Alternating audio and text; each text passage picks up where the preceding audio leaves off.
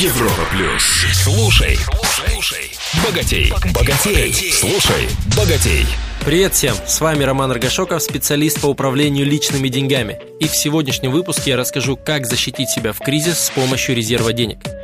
Человеку только дай уверенности в завтрашнем дне, хотя бы на час, он за это время уже успеет оформить кредит. Но с другой стороны, техника безопасности в управлении деньгами – вещь полезная.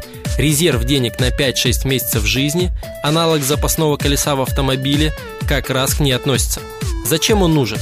Не бояться за свой завтрашний день. Это особенно важно для женщин, которые гораздо тяжелее мужчин переносят неопределенность. Не соглашаться на невыгодные для себя условия сделок, когда есть зависимость от каждой зарплаты или сделки. Не занимать деньги у знакомых, все равно большинство людей, вне зависимости от их уровня достатка, комплексуют, когда просят деньги в долг не терять время на поиск денег и полностью сфокусироваться на увеличении доходов или на поиске новой работы, если с доходами возникли проблемы. Многие пренебрегают резервом, мол, лучше вложить, пусть деньги работают. Однако запаску в машине вывозите, хотя тоже, казалось бы, замороженные деньги. Отсюда вывод. Защита и безопасность здесь важнее. В кризис наличие резерва еще критичнее, так как вероятность финансовых трудностей повышается – и важно его создать. Как это сделать? Во-первых, доходы должны быть выше расходов. Тут все просто, чудес не бывает. Стоит оптимизировать расходы хотя бы на 15-20%, желательно без потери качества жизни.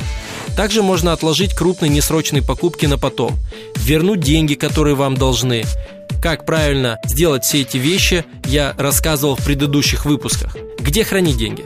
Лучше всего положить на банковский депозит. Инфляцию не обгонит, но отобьет хотя бы ее часть и от рук подальше, чтобы, не дай бог, не потратить.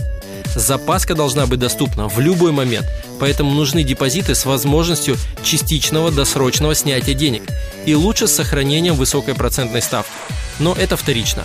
В кризис лучше выбрать более надежные банки с меньшей вероятностью банкротства. Система страхования вкладов это хорошо, но она все-таки не резиновая. Поэтому резюме.